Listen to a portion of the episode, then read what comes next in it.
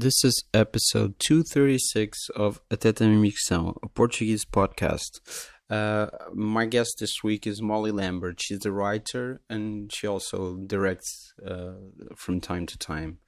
Uh, we talked about movies and stuff like that. Uh, thanks for listening.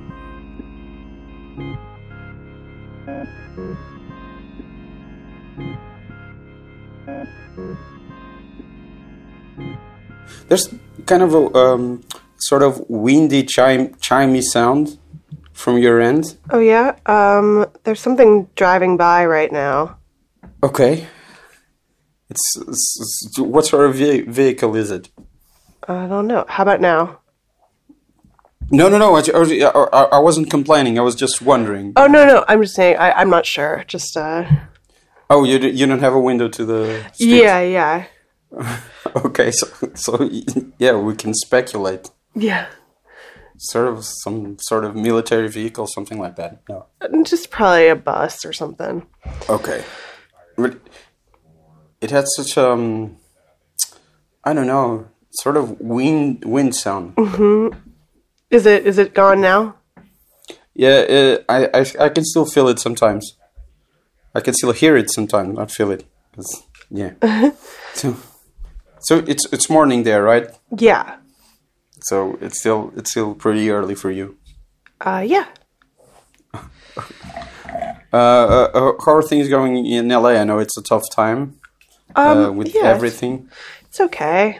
How's Brazil? It's not Brazil, it's Portugal. Oh, Portugal. duh. Sorry.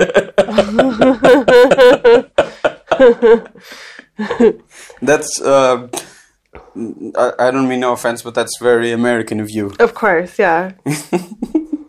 yeah, we do speak the same language. Yeah. It's very we're- different. But we're we're uh, m- guiltier, more guilty because we were the colonizers. So, Mm. How's Portugal? So it's it's it's our fault. Yeah, it's it's okay.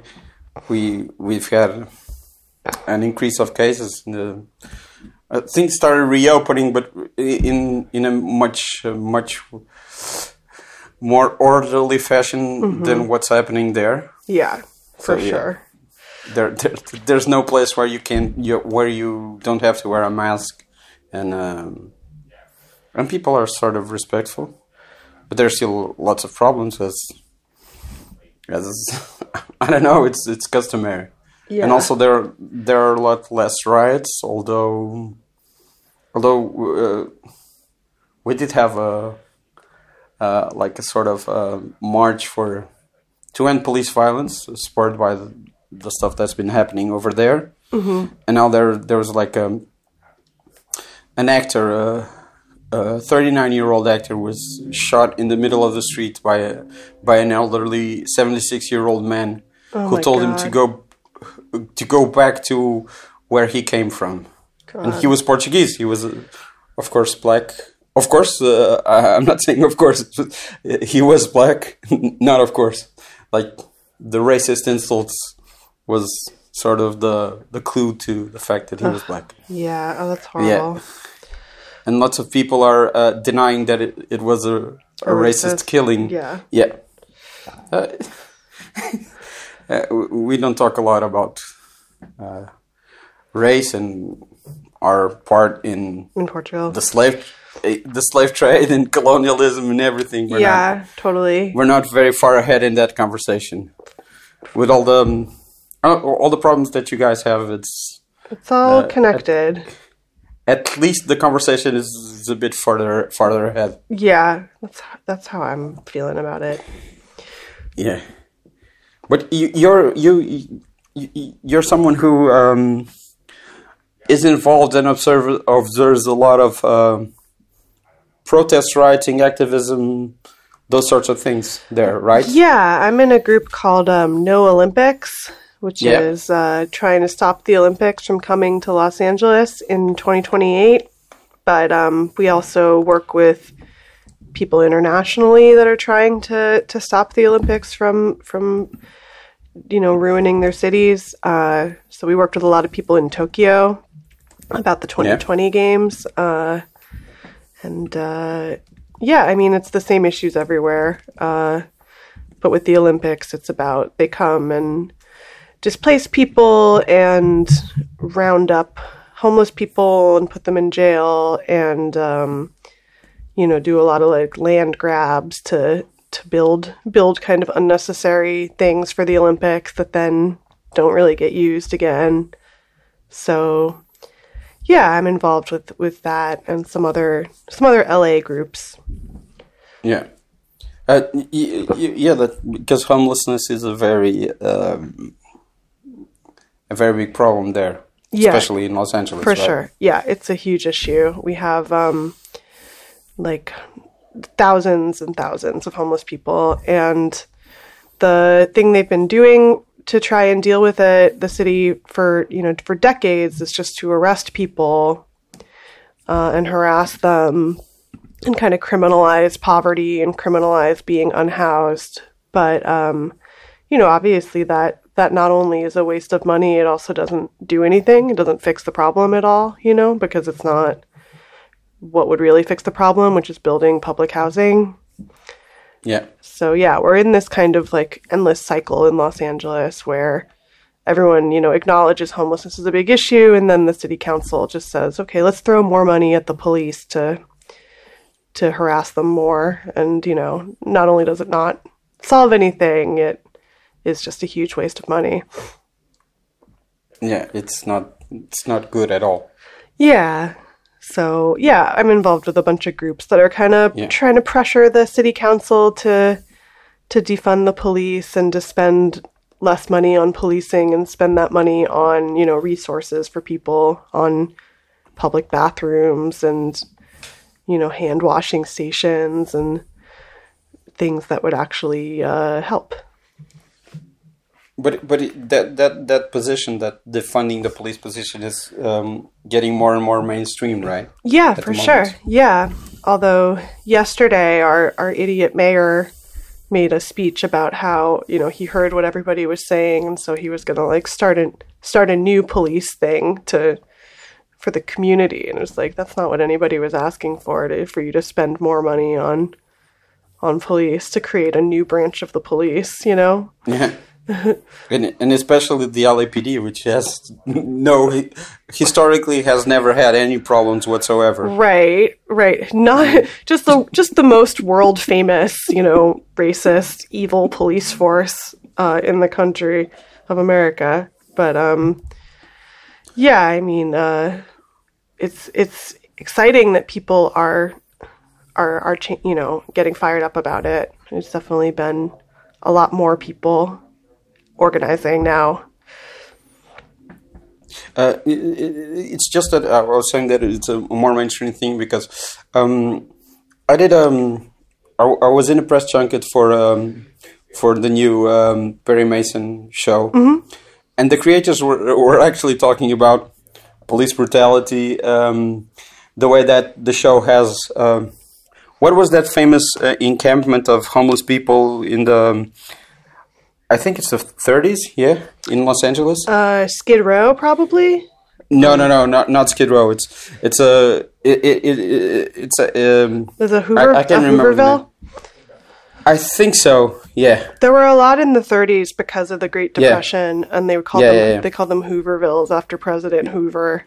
yeah. Is that show good? I haven't watched it yet. I I liked it because it, it has a lot of that. I I don't know. It has a lot of police corruption and brutality. Yeah. and city corruption and brutality, and it's I don't know. The actors are really good, and um, I don't know. And uh, uh, what I was saying is the cre- creators were saying that uh, uh, years in uh, the, uh, centuries and centuries of capitalism have not worked, and this is happening. And that I don't know uh, what your experience in junkets is. Uh, I don't know if you have a lot of experience in w- What I think is like uh, they send more um, international um journalists to do uh, f- sort of fluff pieces. That's what it is. N- it's not normal to discuss those types of things. Yeah. Um, it's good that But this was about. happening. Yeah. Um, that I mean, maybe that's a shift. I feel like yeah, it's harder to just have entertainment that doesn't relate to to anything happening right now. I don't think people are are as interested in just kind of mindlessness.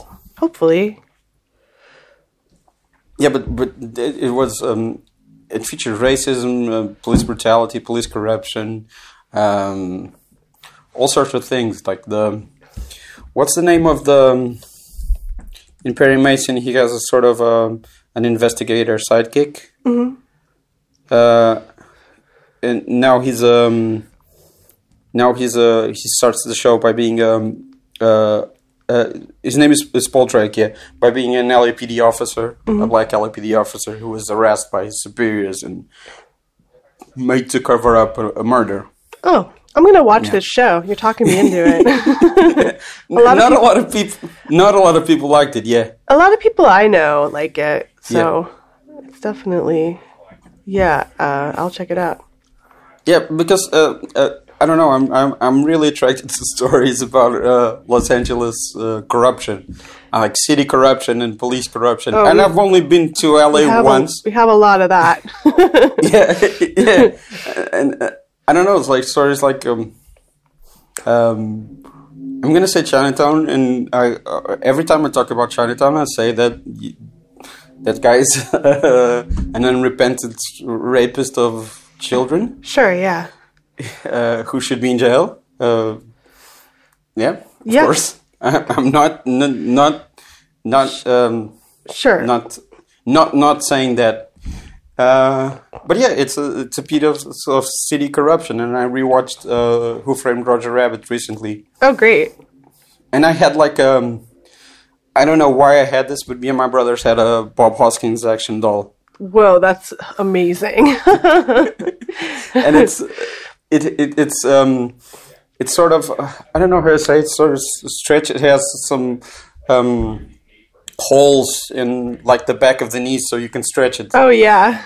and it's it doesn't look like Bob Hoskins, That's so uh, not at all, because the um, the the movie it, it, it took a long while to cast, Yeah. so that that that part was offered to Eddie Murphy, and they probably yeah Bob Hoskins. Let's uh, just.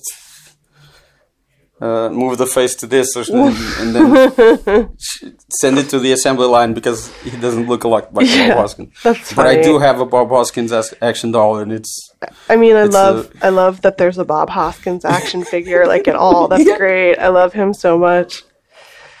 Yeah, he was great. I've, I've, I I just watched uh, Mona Lisa. I had never seen it. Oh, nice.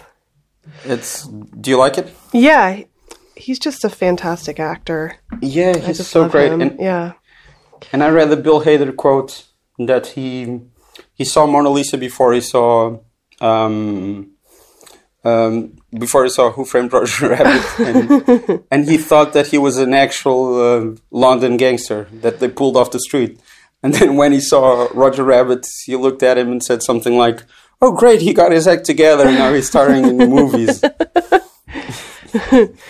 No, totally. I, that's yeah. He really does feel in Mona Lisa like they just found him, which is Yeah. uh, yeah. He's he's so great. Bill Hader has really good taste in movies. I interviewed him for a magazine once, and he Yeah. he really knew his shit in a way that Yeah, yeah. most actors don't. He just had a lot of a lot of opinions and and had seen a lot of good stuff. Because I, I think he never wanted to be an actor. Yeah, that makes that sense. he sort of fell, fell into. Do, do you like Barry? yeah, yeah. I really like Barry. There's that, that joke at the end of the first season with where the cops uh, uh, explain the cop explains that it's a Yojimbo Yeah, type situation, and then the journalist asks him about what's what's that, and he says Yojimbo is a, an Akira Kurosawa movie. yes. I'm sure I that that find has happened to Bill Hader.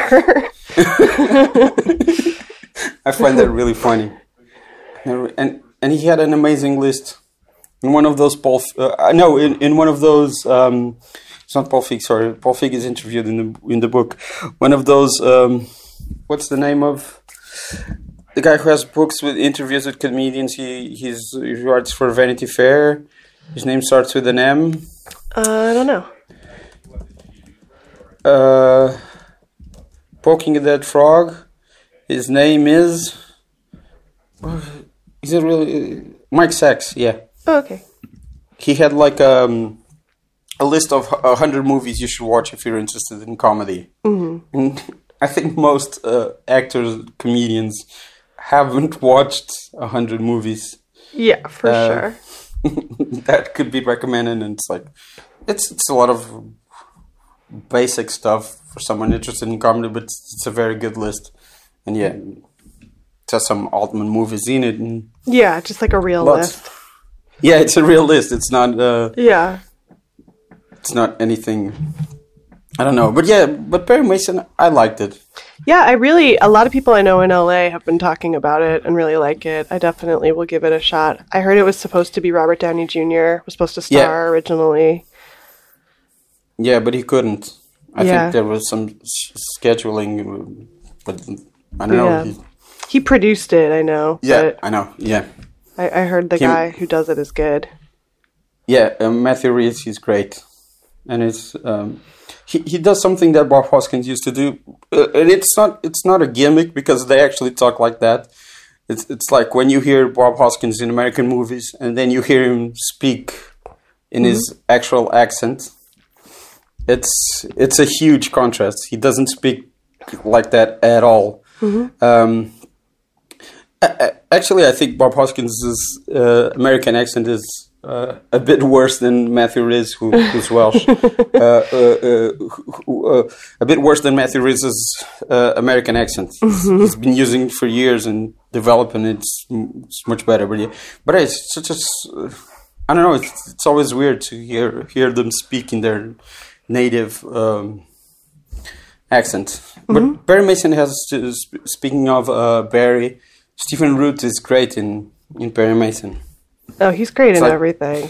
Yeah, but he's like really, really, really delighted to be doing. it. Oh, it's great. It's, it's he's he's very clearly cherishing the opportunity to play a 1930s person, and the other cast members were talking about how, how he was sort of like always wanted to do something like this. oh, yeah. And yeah, and John Lithgow is also is also great in that Oh, old cool. timey. He's great in everything, too. yeah, yeah, yeah, uh-huh. sure. I'm, but but yeah, I'm not here to talk about Perry Mason. That was just something that came up. what, what have you been watching? What have I been watching? I've mostly been watching a reality show called Below Deck on Bravo Yeah. that is about people who work on on luxury yachts. Um, okay. But it's about the people who work on them. It's not about the people who take them so much. Um, so it's it's it's good. It's like kind of like an upstairs downstairs type thing. It's like Yeah. you know, it's sort of about how how insane the people are who who rent the luxury yachts, but it's also just about sort of like workplace drama. It's just like a bunch of young people who are all work in yachting uh and you know, which is a very weird thing to do. It's like you never see your family. It's uh yeah, it's it's just kind of escapism, I guess, and it all takes place in like very beautiful places, port towns. Um, so yeah, I've been watching that So mainly. it's it's it's about um, uh, chartered yachts. Yachts. So it's not uh, not commercial yachts like uh, passenger yachts. It's like uh, I don't know how you say it. yeah, it's about like pri- privately, like rich people Okay. privately chartered Yeah. yachts, um, but it's about the crew. So Yeah, yeah, it's yeah. about all because the that stuff they have to put up with. I think that the commercial uh, cruise um, thing will not be coming back uh, very very much soon. Oh, for sure. Although rich people, yeah, have definitely been on their Yeah. private chartered yachts. Yeah, yeah. So that's yeah. So so the show will not be canceled. That's Yeah. what I was I was thinking. what else? Um, what else? I just was watching the. I just watched the second Matrix movie, which I had never seen. Okay. um, for another podcast that I'm doing called the Dorm Canon. That is Yeah. all kind of like uh, college canon movies. Um, Donnie Darko. Yeah, Club. you get it. I'd never, I'd never seen the second Matrix though, Okay. um, which I, I think I watched it once. people really didn't like it at the time. I remember, but uh, I enjoyed it. You know, a lot of good fight scenes and crazy, crazy wire work and stuff. And there's Um, that rave scene, right? Yeah. Oh yeah, the great, That's- the great rave. Yeah, Yeah. There's a rave scene in every Matrix, I think, and they're all very good. But yeah, I've I've been watching. I guess I've just been watching a lot of old stuff. I'm not really watching anything new. Sure. Well, Yeah. What sort of old stuff? I just think like a lot of people, it's like, you know, you sort of go go digging in the crates. I watched a bunch of Adam Sandler movies a couple nights ago because a friend Okay. of mine, a friend of mine does this thing called Sandler Con, where they watch Yeah. Sandler movies for for 24 hours, and um, he usually does it. His name is Eloy. He usually does it in, in real life, you know, um, at his house, but because of coronavirus this year, uh, he did one virtually on Twitch but they showed they just showed Adam Sandler movies for 24 hours and I ended up watching one that was called The Cobbler that was really insane. Oh, okay, I've never seen the cobbler because I'm I'm afraid of, of that. I don't know how how I'd feel about his work now, but Tom, I remember liking Tom McCarthy's movies like The Station Agent and yeah, um, this one is crazy. This one is Yeah, not I know- it's I know not it is. it's not good, but it's very like wacky and I was watching Yeah. it with like a, a lot of people, so that was fun, you know, just to Yeah. we were just watching it like in a chat room and talking about it and being like this is so insane. Um but I ended up watching Little Nicky after that, which is the the Sandler movie where he plays like the son of the devil. I, I know, I know. The, uh, the son of Harvey Keitel, the devil, the Yeah. the, the grand grand um uh, grandson of, of Rodney Dangerfield. Yeah, and I had never seen that one. Um so I, I you know, I watched that and that was pretty good.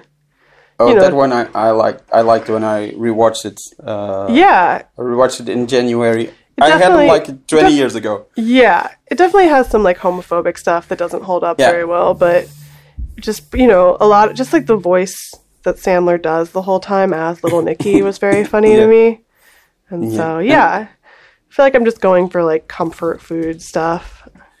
And the way that Carl Weathers appears at the end, that's yes. And you find out it's like a like a unified you know, Yeah, cinematic universe. Sandlerverse. yeah. yeah, yeah. That that's that's very good. There's there's a story that um, there was the um, um, a podcast. I think it was an A24 podcast that the Safdies did with Paul Thomas Anderson. That Paul Thomas Anderson told the story that he went to meet uh, Sandler on the Little Nicky set, Oh, and, that um, makes sense. and Quentin Tarantino was there. Oh because he right, because he's in it.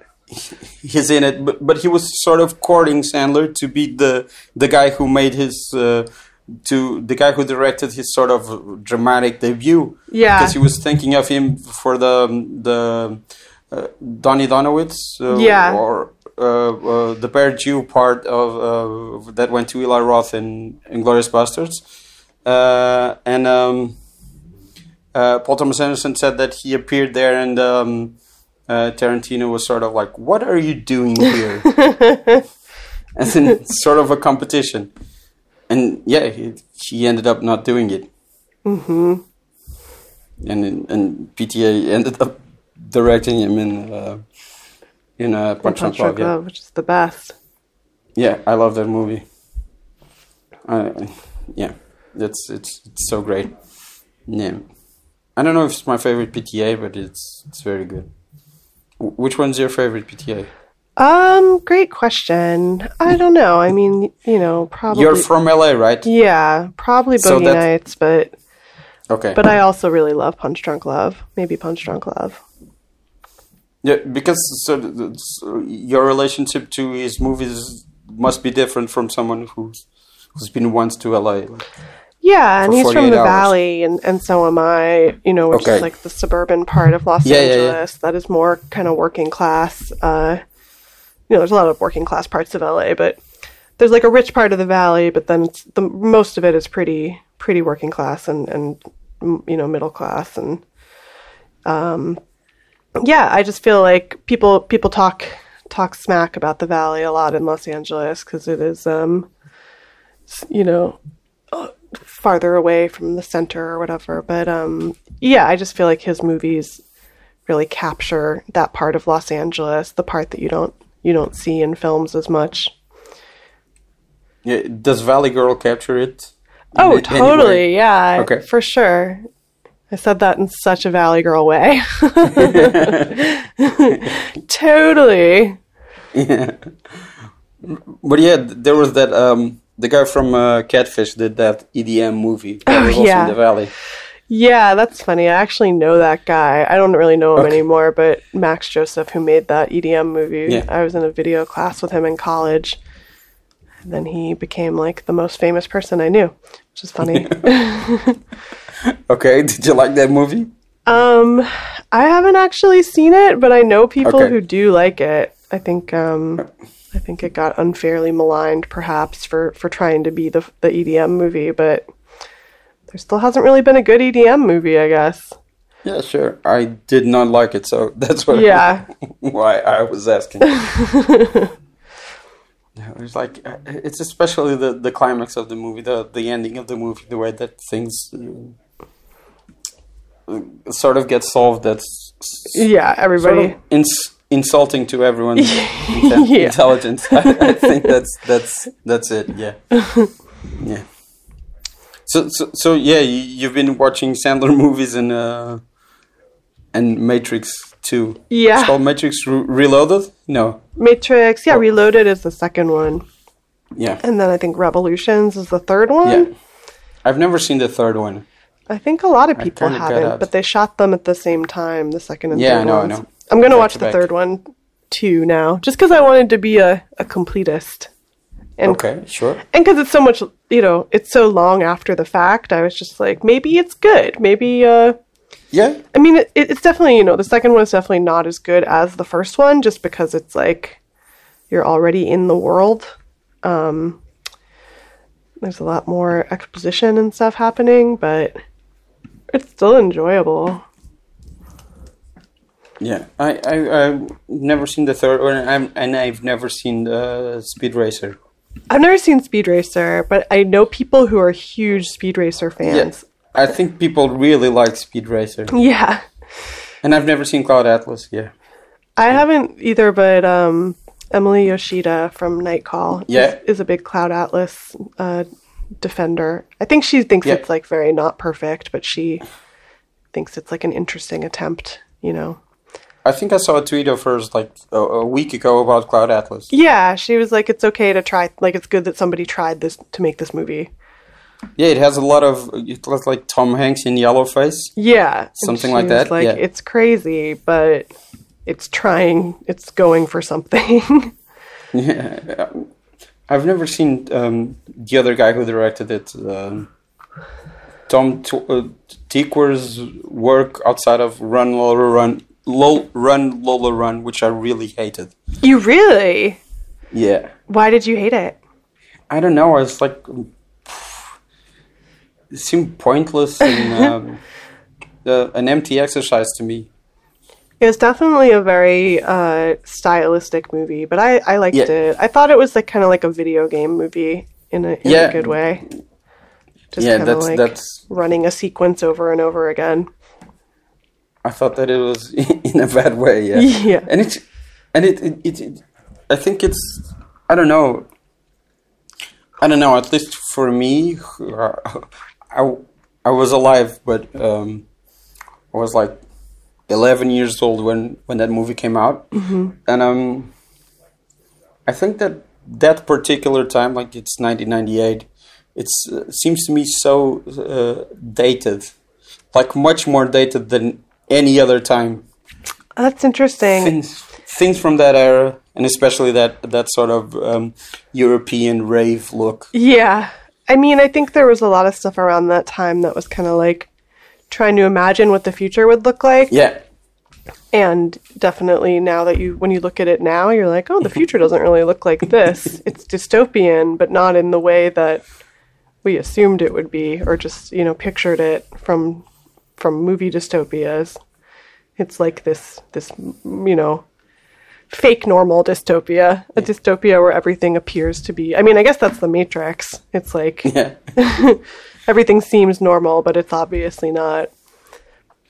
Yeah, but yeah, there's something about that time. I, I also they also come to mind that I think it's the uh, Bon Jovi "It's My Life" uh, music video and and those J Lo music videos with the with the the old I, iMac that that the one that was transparent. Yeah, we did a we did a month on Night Call about Y2K and we Yeah. talked about kind of those aesthetics a lot. Just yeah, just that sort of prediction of the future of the end of the 90s that turned into the early 2000s and then yeah, I I I don't even know how you would conceptualize like a future aesthetic right now, you know?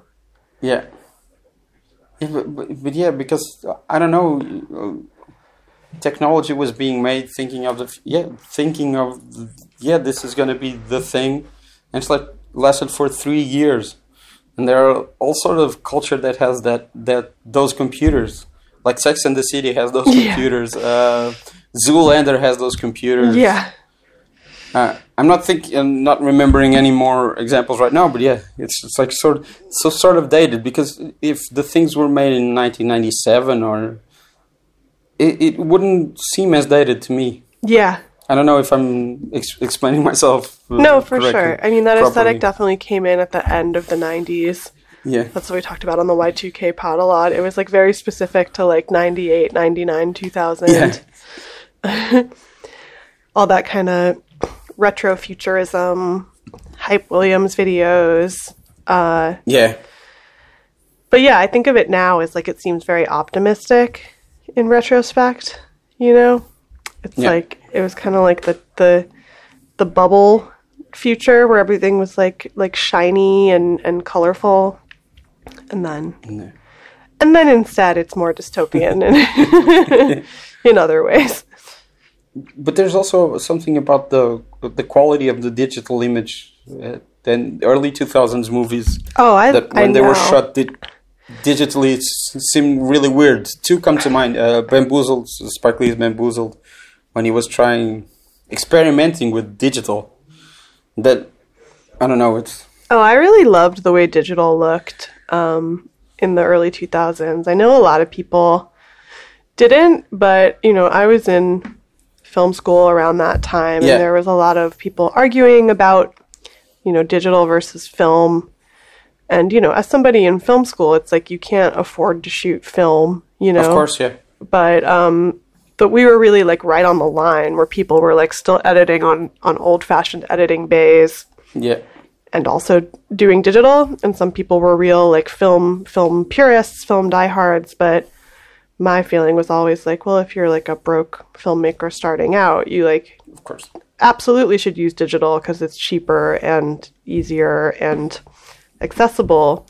But i also thought that that kind of look of of dv that is Yeah. a little a little degraded and a little glitchy um, i thought it was just like a cool aesthetic in and of itself and that people were spending too much time comparing it to film and being like it doesn't look like film. It's not as good as film. And my feeling was like well it's different from film and it does its own thing that is also good you know um yeah. But I I I think that um, used sparingly, not in full length mov- movies. I think I, I like it better because it, it does have some uh, some cool aesthetic properties.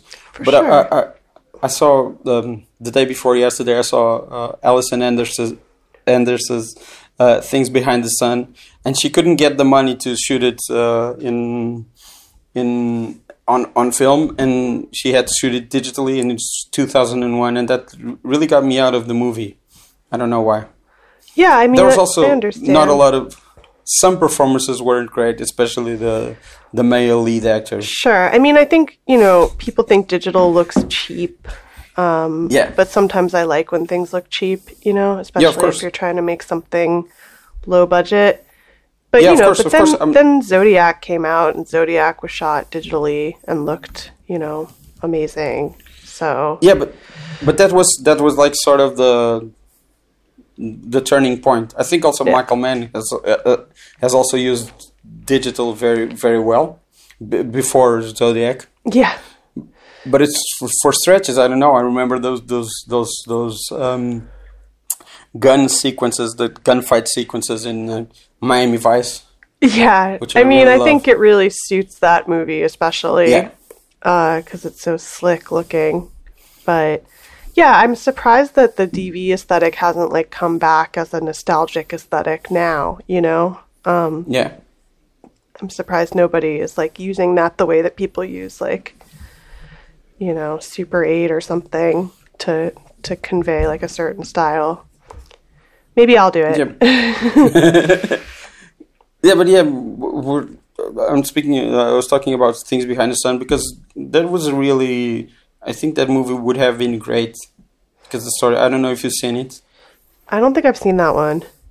It stars Kim Dickens. She's a, a sort of uh rock musician, and there's a journalist from from a, a magazine. It's it's also very dated. Those those elements of Yeah, yeah, the, yeah. mag- the magazine. It's like a magazine called Vin- Vinyl Fetish or something like right, that. right, That's that has huge offices and uh, right. The things that don't exist now.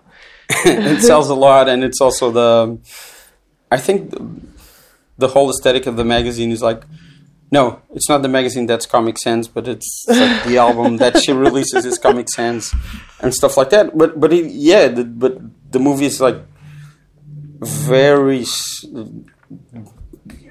very well written, and um, there are a lot of great performances. Kim Dickens, she's the lead actress, and she's great in it. And Don Cheadle is in it, and Don Cheadle is great. Always. He's also not. He- He's also not very well lit. Oh, that's, That's also an- yeah. That's also uh, another problem. Uh, yeah, but yeah, but but yeah, it's, it's an important subject. It's, a, it's sort of autobiographical for Allison Anders, and uh, it involves.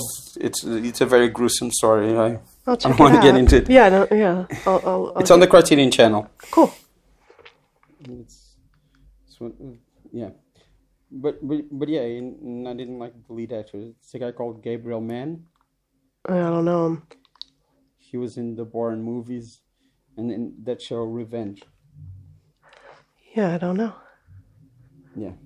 No, no, I I didn't remember him from anywhere. Yeah. I, yeah. Really didn't like. But yeah, it's sort of. A, uh, I wasn't saying that that that it's bad to shoot on digital, but yeah. The- only thing I've I've, I've seen of yours is that short movie you did on oh yeah. Gui- how, how, On Ghislaine. did you Ghislaine? Yeah, yeah. I think I think that's how you say it. Um, Because a, a friend of mine's uh, mother from when I was a kid, she's called Ghislaine, and we, we've always said Ghislaine. Yeah, I'm not sure actually. Uh, And um, I don't know how to how to pronounce it. yeah, well, with this with this one, it doesn't matter how you pronounce it because she's a monster. But yeah, I just made that. Sure, sure. Yeah, Sure, I was just talking about the name. Yeah. Was, I, she's a absolute monster. yeah. I I just thought it was funny that there was that photo that came out of her at Yeah, Universal City, which is where city this you know this um, weird mall called City Walk is that I've, I used to go to as a teen, but also it's just like this this kind of horrible dystopian fake public space. You know, it's like you have to you have to go into this crazy parking garage to access it and like you have to pay to get in. Um, and it's attached to the theme park the universal theme park but it's just like a mall um, but it's called city walk because it's supposed to be like a fake city.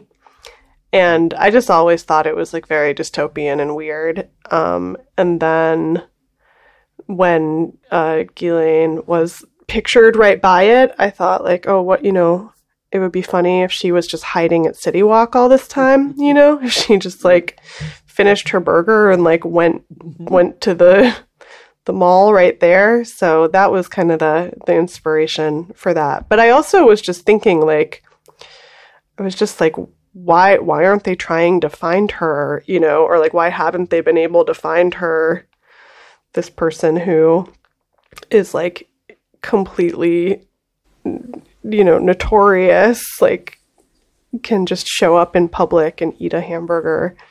But So- that photo was fake, right? That turned out Well, to be fake. It it's unclear. I think the photo was real. I personally think the photo was real and they changed. I think it was old. Okay. That's what I think. I think that they changed the poster in the background to make it seem like it was current, but I think it was a real photo of her sitting at that In and Out actually with her friend. Okay. okay, okay. Um, and I think they like took it a long time ago and then released it at that time, you know, to make it seem like like that's where she was. Um, but also she was reading a book in the photograph about CIA agents, so people think it was like a Yeah. a call to her handlers, you know, to, Yeah. to rescue her because she's allegedly um, you know, protected a spy of some kind. Yeah.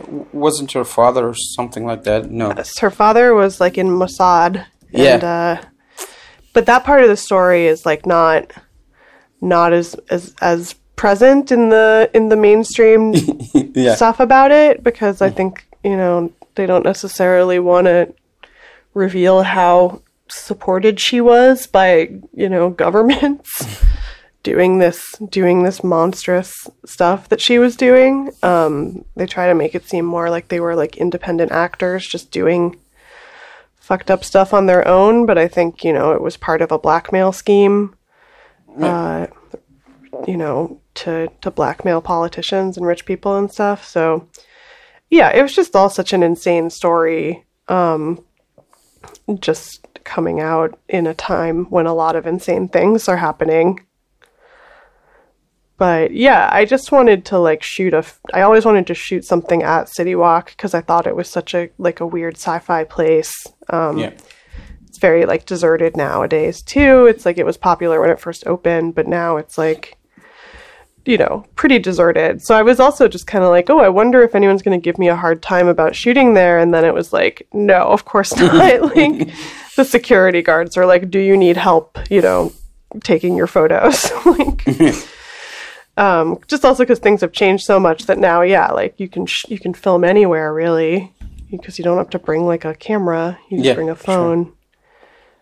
Um did you ever see that movie that the guy filmed at disneyland No, no, no. I've heard about it. Yeah. But I I've really, I. I really like it. It's called Es- I think it's called Escape from Tomorrow. Um, but yeah, he just shot it entirely covertly at Yeah, Disneyland and Disney World, and I just thought that was amazing that that was something you could do now because of phones. You know, Yeah, Uh, yeah, obviously you would have gotten thrown out of Disneyland for bringing in a camera rig at, at some point. But is it uh, technically uh, okay? Yeah, I mean it's very impressive given given Yeah, how it was made. Yeah, I think if you watch it, you'll just it's you know, it's it's definitely like shoestring, but just considering they were like filming dialogue and filming filming scenes in Disneyland without getting caught, it's very impressive on that level to me. Yeah. It, it, when I saw the story, it reminded me of Bowfinger. yes, totally. That, that's. Uh, I like that. Bowfinger. I like I like it a lot. I saw it uh, when it came out, like twenty years ago, 20 Yeah. years ago. It's a great a great Eddie Murphy role. Yeah, that that's very very good, and Scientology is there, and uh, Yeah, and it was sort of a I don't know Steve Martin renaissance. Yeah, it's a good Steve Martin movie. It's very unpretentious. Yeah, I read his play, the the, the Picasso at the Lapin Agile. Oh yes, his plays are pretentious. yeah, that, that's that, that's why I mentioned it. And also that that novel and that movie, Shop Girl with Claire Danes. yeah, It's also for a bit sure. pretentious. And he But, has uh, like a, a crazy art collection. He he uh he's one of those people who just like owns a lot of really expensive art. I know, I know, I know. They, they- and you can see it in in in his career when he started collecting. Yeah, You can pinpoint the like sort the of the moment. the moment. Yeah, I think it was the father of the bride. yeah, that's when he got enough money to buy a Picasso. Yeah, yeah, but I don't know. I I liked his. Uh, I don't know. I, I I still find him funny. From Yo, yeah, for sure. I liked his special with Martin Short. Yeah. I, f- I Philip find Martin Martin Short. Short. very funny too. Oh, yeah. me too. He's And I loved best. him. In, I loved him in uh, Inherent Vice. Yeah. It's like so great.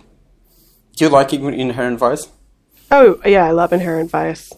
Not a lot of people. I, I don't know. I, I know a lot of people that don't like it. I mean, uh, yeah, I, I, I'm a mark for it, obviously, and I love the book also. But yeah, I, I just love all the performances in that movie. Are very fun. And Owen uh, Wilson too. Yeah, Owen Wilson's great. It's spacing out, uh, zoning out, and and and the way that that thing the the the protagonist does that one his one good thing, like the one thing that sort of like yeah he failed at rest of life, but he does one good thing. That's a very Yeah. noir trope, and I. I I'm very Yeah. moved every time No, I watch it's- it. It's very, it's very much like a classic LA noir. Yeah, it's so, and and I think Joaquin Phoenix is very, very, very, very, very, very funny in it, and Me too. Me too. I think all his reactions are amazing. Yes. Some of the funniest things I've ever seen. Yeah. He's so funny, so effortlessly funny. I I did hate the, the Joker, but Oh yeah, I haven't seen it yet, but I will. I liked the. Oh, you know what I did see that I loved was Birds of Prey, the Harley okay, that Quinn that was fun. Yeah, That- I thought that was really fun, and I thought Margot Robbie was great. And I was like, oh, good, like a just like a light-hearted superhero movie. Yeah. You know, that's not like a dark, a gritty, dark origin story. Like like Yeah. a fun, a fun superhero movie. I liked that movie. It's probably the Yeah. last new movie I saw. Before that that, it was Cats. Okay, I I haven't seen Cats. Yeah. oh man, as a fan of cinema, you gotta give it a go. I, I've It never is- said I was a fan of cinema. as a fan of insane things, Okay, I recommend it. Just, you know, it's just so insane the whole time. You'll be like, how did this happen? I had a great time seeing it in the theater. That was probably the last movie I saw in a theater, and I had a great time. Cats. yeah. Yeah.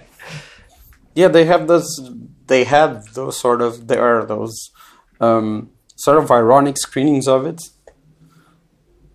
Yeah. A lot Uh, of trying to make it a cult movie, which it became. Yeah, Yeah. It definitely had instant cult movie vibes to it. Yeah, yeah, but I- I don't know. I'll watch it some someday. I don't know. Yeah. Yeah, but Birds of Prey. Yeah, the only thing I didn't like was that I liked a part of it that was it was sort of that self-referential that um, breaking the fourth wall uh, to the camera speaking. I liked that it wasn't um, as reliant on pop culture references as Deadpool. Mm-hmm. But in comparison to Deadpool, um, it's still sort of. Um, annoyed me a bit that it reminded me of Deadpool, Yeah. which I don't hate. It's, they're those are fine movies, but um, they're okay. Not Yeah. fine movies. They're okay. They're fine. They're okay. they're okay. but yeah, I was. I sort of on the fence about that part of it. But Yeah. Rosie Perez was great. I Yeah. missed seeing Rosie Perez. Oh, she's the best. Uh, yeah, she, she- and she was sort of seen in the '90s as sort of shrill and annoying. That's that. I, I, I, always remember that her role in um, "It Could Happen." It could happen to you. Yeah. The yeah, she was sort. Her character was sort of supposed to be annoying, and just because she has that voice, I know. Just- it's such a great voice.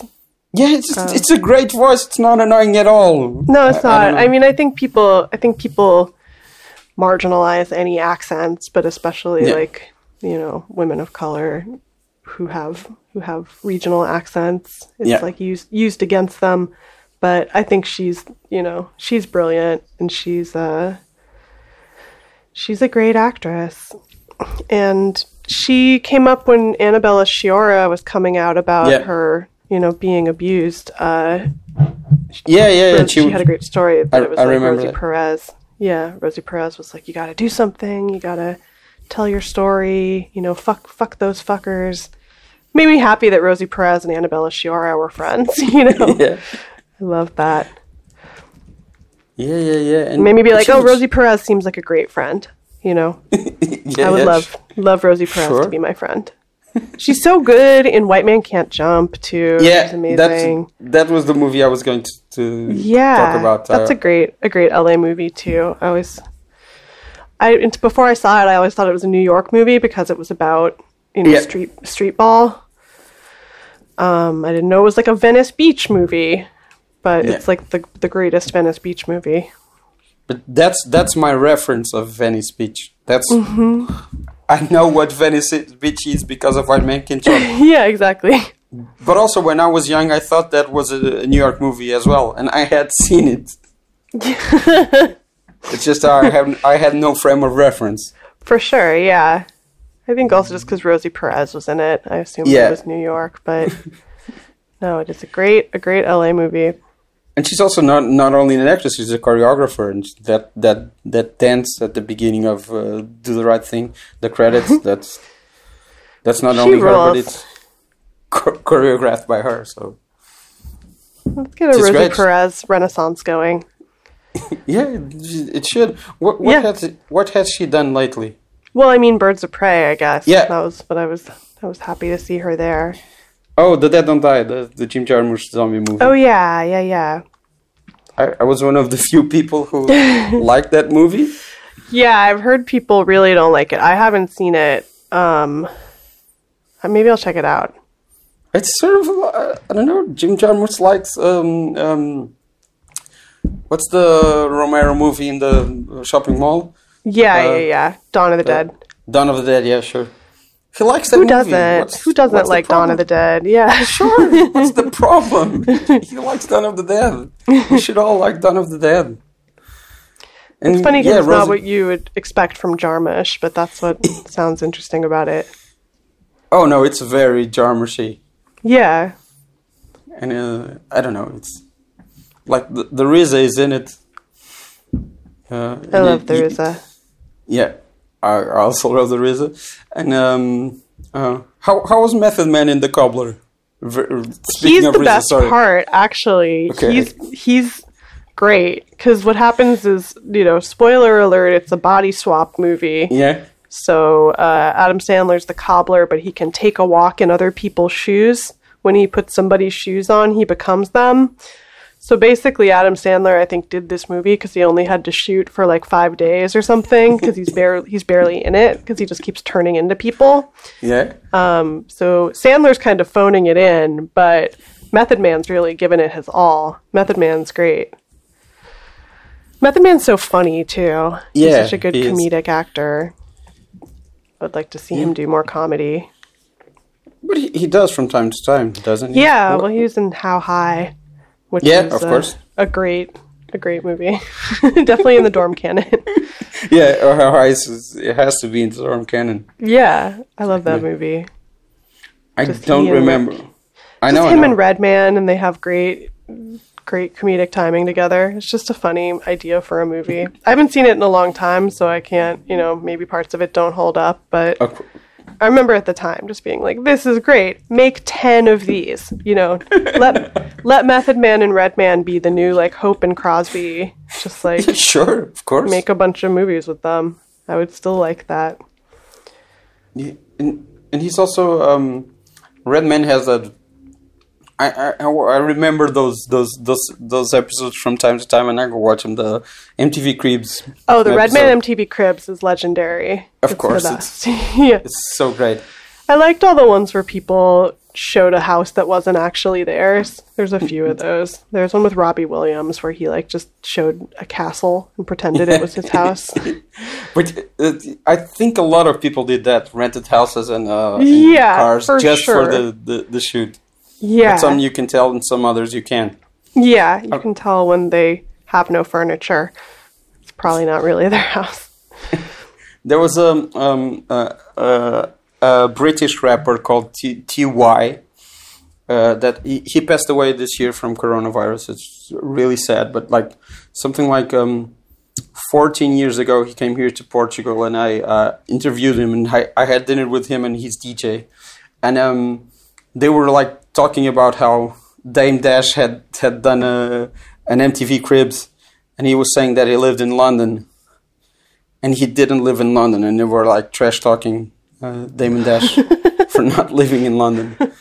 Like he just rented a house and he he pretends he lives there, something like that. yeah, but yeah, um, is PCU in the dorm canon? Oh, a hundred percent, definitely. You should come on sometime. Oh, sure, I, I will. Please, please ask me. Yeah, I'd love to. what are um? Are there any like Portuguese movies that are In the dorm canon? in the dorm canon? Yeah. No, no, we have a, a very unhealthy relationship with our own movies. How so? It's true, and and, and also we don't have a lot of uh, dorm culture. It's not a. Th- there are dorms, but um, it's not something that the majority of people who go, go to college. It's not a, m- uh, an experience that the majority of people who go to college go through. So. I don't know if any Portuguese movies would fit into a, a dorm into that dorm canon. What's the most famous Portuguese movie of all time? I don't know. That that's probably uh, Manoel de Oliveira, who's like our. He, he was uh, at one time at one time until he died the oldest living director in the world. He lived to, to be a hundred and um, hundred and four, three, Oh wow, that's his Um, claim to fame. a hundred and six. No, no. He also did amazing made movies. and amazing movies. But his feature film debut, which was he was like 34 years old, and then he spent a, decades without directing, something like that. It, it- it's not immediately afterwards, but he did spend chunks of his life without directing movies, and he has a whole body of work. It's like imagine you start at 34, and then you stop somewhere. I think no, I think it is. I think yeah. You start you start at 34 and then you stop for um how many years? Uh 14 years and then you ease back into it. and then you spend the rest of your life until you're I think until you're 106 directing movies. But it's such a, a weird yeah, so his first movie is called Aniki Bobo. It's about kids in Porto. And I think that would be one of the most famous movies in Portuguese, in the, the Portuguese canon. Cool. I will check it out. But he's a very much he's very much an art house filmmaker. Mm-hmm. There's a when you go to BAM, the BAM Cinematheque in Brooklyn, you there's a an autograph of the, they had a big retrospective of his, I think, somewhere in the late '90s or early 2000s, and there's an autograph of him somewhere when you go into the. I know that because I went there, but uh, but yeah, he was um. He he died at 106 and he did a lot of movies and but but that's that's his most accessible most popular most everything. But i don't know maybe i'm wrong because we had a lot of we had a dictatorship that lasted until the 70s here. And um there were like movies in the in the 30s 40s the, the very popular comedies uh, that's sort of that can be one of them. It's like in the, in the 40s, there's Pátio das Cantigas, uh, the, the patio of the songs, something like that. Courtyard of the songs. That's the that's the um, English translation on Wikipedia. I don't know. Maybe that's maybe that that's one of the most famous. But yeah, yeah, the most famous Portuguese movies are old movies, very old movies, mm-hmm.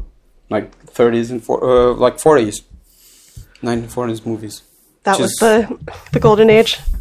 I wouldn't say the golden age. It's, it's just the the golden age of um, movies that most people have actually seen.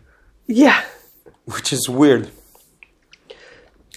Yeah, because we we don't we have a you have government funded movies. Right, uh, right. But people don't go see them. And uh, I, am talking about the majority of uh, Portuguese moviegoers. Yeah. Um, but we do get to. They, they do get, like.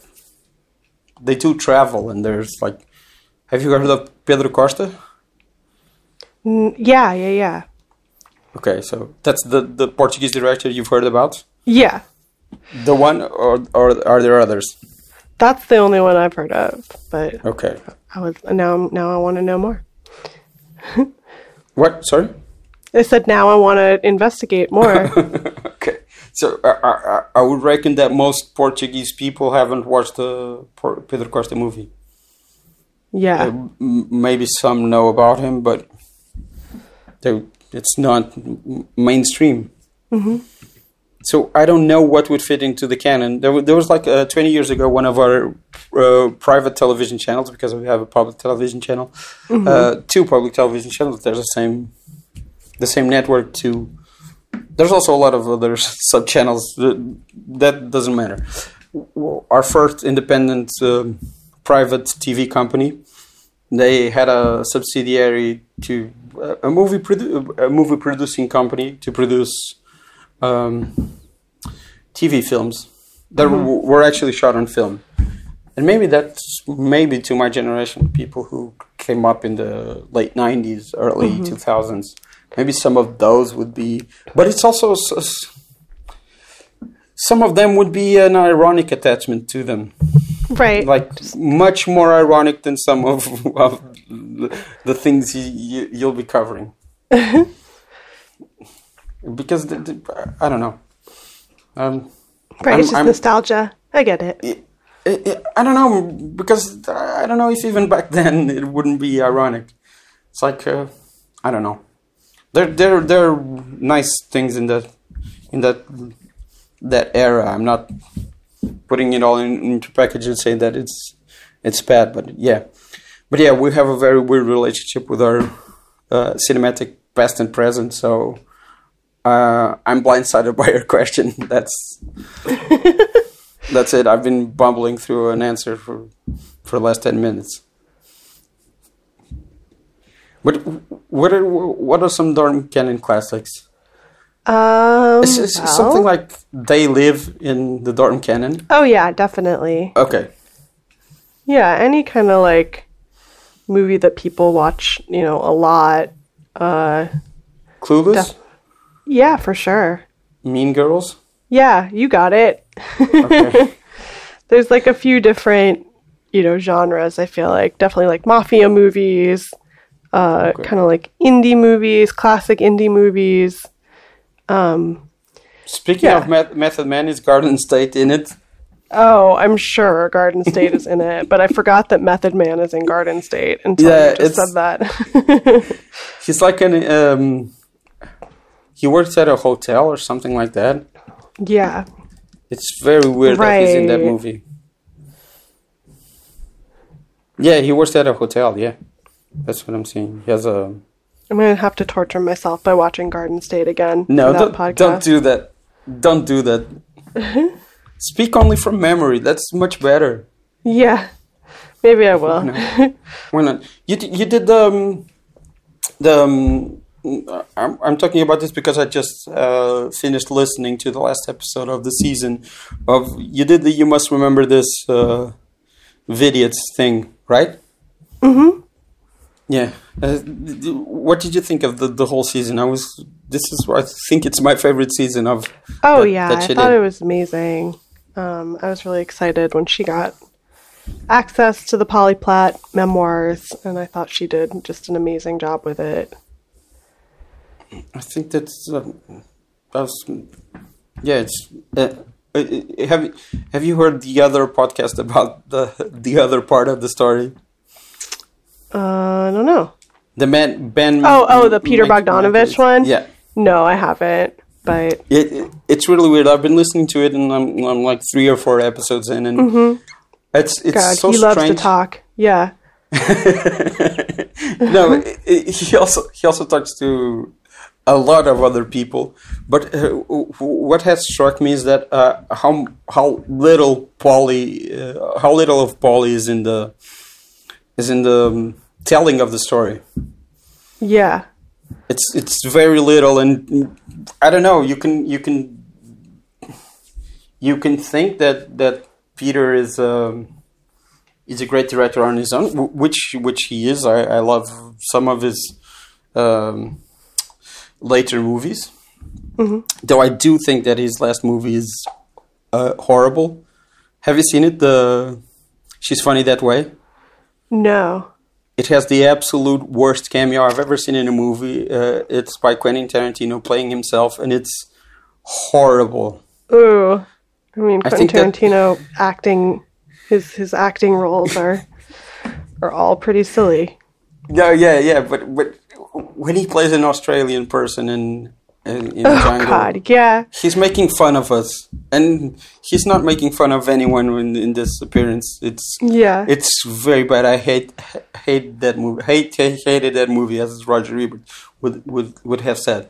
Um, but yeah, it's it's it's really um, it struck me that he's such a um, it's such a story that Polly was a part of, and how much he is missing. And I don't know if if it was an editorial choice because um, there's a whole podcast telling her side of the story, but it's it's it's very weird that she's not in it as much as she should be. Uh, w- Maybe maybe it will appear later that whole chunk of the story, but I don't know. Yeah. But yeah, so I I, I had never seen Witches of Eastwick. Eastwick. Check it out. It's very No, I've. I've I've seen it. I've seen it like two weeks ago. I oh, had oh, never you seen hadn't it. seen it. Now you've seen it. I hadn't seen it. yeah, it's yeah, great. it's- I hadn't yeah. seen it either, and um, I didn't know it was George Miller, which is crazy. Yeah, yeah. He he has such a strange career. yeah, I guess after this movie, he uh, he went back to Australia because he hated dealing with Hollywood so much. Yeah, but he did Babe. Yeah, which is also amazing. Yeah, but but he's true that with that one. uh, I don't know. All the all the stories about Jon Peters are incredible. He's fascinating to me. yeah, yeah, he's a he's a monster. Yeah, of course. Yeah. Total monster. And he, he was one of the first people I've heard of that was sort of at least sort of fired from something because of sexual harassment.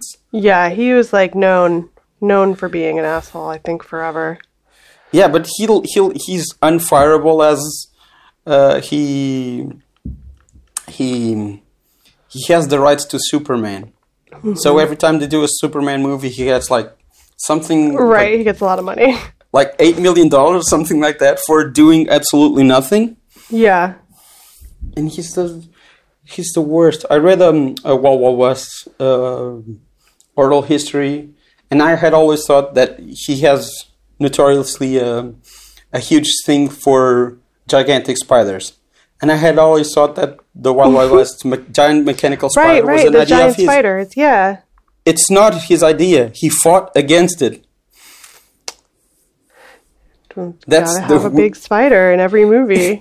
but that's he it. fought he fought against that that that that idea it wasn't his which is like the weirdest thing i've ever seen like that's the person who is famous for sexually harassing people for for being uh barbra Yeah. streisand's uh, a hairdresser slash boyfriend slash um, uh person who used her to get into hollywood or whatever uh, and and spiders and giant spiders and then the his most famous giant spider wasn't his it's a very weird concept mm-hmm. yeah and and the way that he casually married Pamela Anderson. Yeah. Oh my god, that was the one of the just just a crazy side plot. oh, and and uh, and, and uh, uh, Paul Paul Schrader published um, in his. I follow Paul Schrader on Facebook. It's the it's like the weirdest Facebook feed. I don't know if you if you've ever seen what Paul Schrader writes on Facebook. Oh yeah, it's not great. I have a I- friend who sends me the craziest ones. Yeah, He- But uh, you know, I, I like I'm- Paul Schrader's I- I- movies a lot. Yeah, of course. I, he published one like four days ago, which is um, seeking arrangement. The uh, the seeking arrangement profile of Jon Peters. He has a seeking arrangement profile, which, from what I gathered, is a is a sort of Tinder for sugar daddies. Yeah, exactly. Okay, so he, and his profile is it's a photo of uh, of his with a beard and his, his hair, which is still pretty good hair, and um and um aviator sunglasses, and it, his name is J Peters one two three, and he says that he's sixty five years old. He's seventy five years old, and it says that he's an Academy Award winner, which I don't think he is. He might be for A Star Is Born. Yeah, I, I don't. I don't know. Did any Star is Born uh, win a win an Oscar? I don't know actually. Uh, win a um, um, uh, best movie Oscar No, I'm not sure. Because he, he's only done two. I don't know. He was he, he's credited as a, as a producer on the in the Bradley Cooper one. hmm But I don't know if he ever. Yeah, but let me see if the first one, which is, I've only seen his. I I had read the um, the um, the piece Frank Pierson wrote on um, on the movie before the movie came out. I don't know if you've ever have you ever uh, read it. Mm-mm. I think it was the cover of the Village Voice, and he was Frank Pierson, the the the the, the writer director. Like Joan Didion also worked on it, but it, they didn't work together. Jo- Joan Didion and and, and John Gregory Dunne, the, uh, they worked together on it. Uh, he, it's a Village Voice cover story, like right before the movie came out, uh, chronicling all the problems he had with Jon Peters and Barbra Streisand. Oh yeah, that movie shoot was apparently Yeah. super difficult. And I, I think it, it says in the in, in the podcast says that Barbra wanted um wanted Polly to direct with her, Yeah. but but that was unheard of in the 1970s. Two two women uh, Yeah, directing a movie totally. together, but it would have been so, much better. But oh I- yeah. I mean, I I think I think that's why Peter Bogdanovich doesn't mention Polly that much, is Yeah. because you know a lot of people think that she was really responsible for yeah. all the good stuff. Yeah, but, but- I get why he doesn't mention her. I don't get why uh, Ben Mank- Mankiewicz, Mankiewicz? Mm-hmm. how do you say? Uh, I don't know. Uh, why he doesn't mention her that much? I don't know. That's not. I'm not, I'm not blaming. I mean, Peter, I think I'm blaming Ben. yeah, I think uh, I think they probably worked out a you know I'm sure Peter Bogdanovich insisted that Okay. they keep it on him. So Yeah, sure, sure, sure. It's, it's interesting timing though. It came out at the same time as Yeah. Karina's podcast because I think Karina's podcast is definitely getting a lot more attention and rightfully yeah. so. Yeah, sure. It's, it's yeah. It, it needs. It's, I, I almost cried at the end. It's- yeah, it's me very too. touching. Yeah, it's very touching. Yeah, and it's it's, it's like a um, I don't know. We did get a lot of great work from her. The the design of this movie, Star is Born, is is amazing, and I don't hate this movie.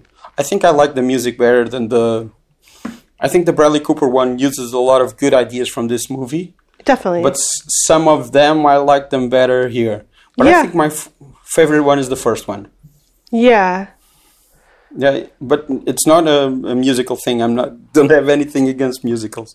Sure, yeah. I'm not saying like Personal real men don't like musicals. No, that's not that's not at all that. It's just that, I don't know. I think the the first one is really the way the It's story really is told, and the second one is also great. But I don't uh, adore the songs. Yeah. I think the best songs are in the 70s one, which is weird. Yeah, for sure.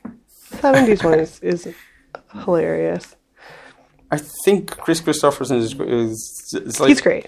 Yeah. he he's not trying a lot, but he's definitely suits the movie. Yeah, he also seems like a guy that they just found who just is Yeah. that guy, you know? You're like, And he's- full, fully believe he's that character. He, he's also someone who, who just who only started being Kris Kristofferson when he was thirty something. Yeah, he was a, is- a musician mainly.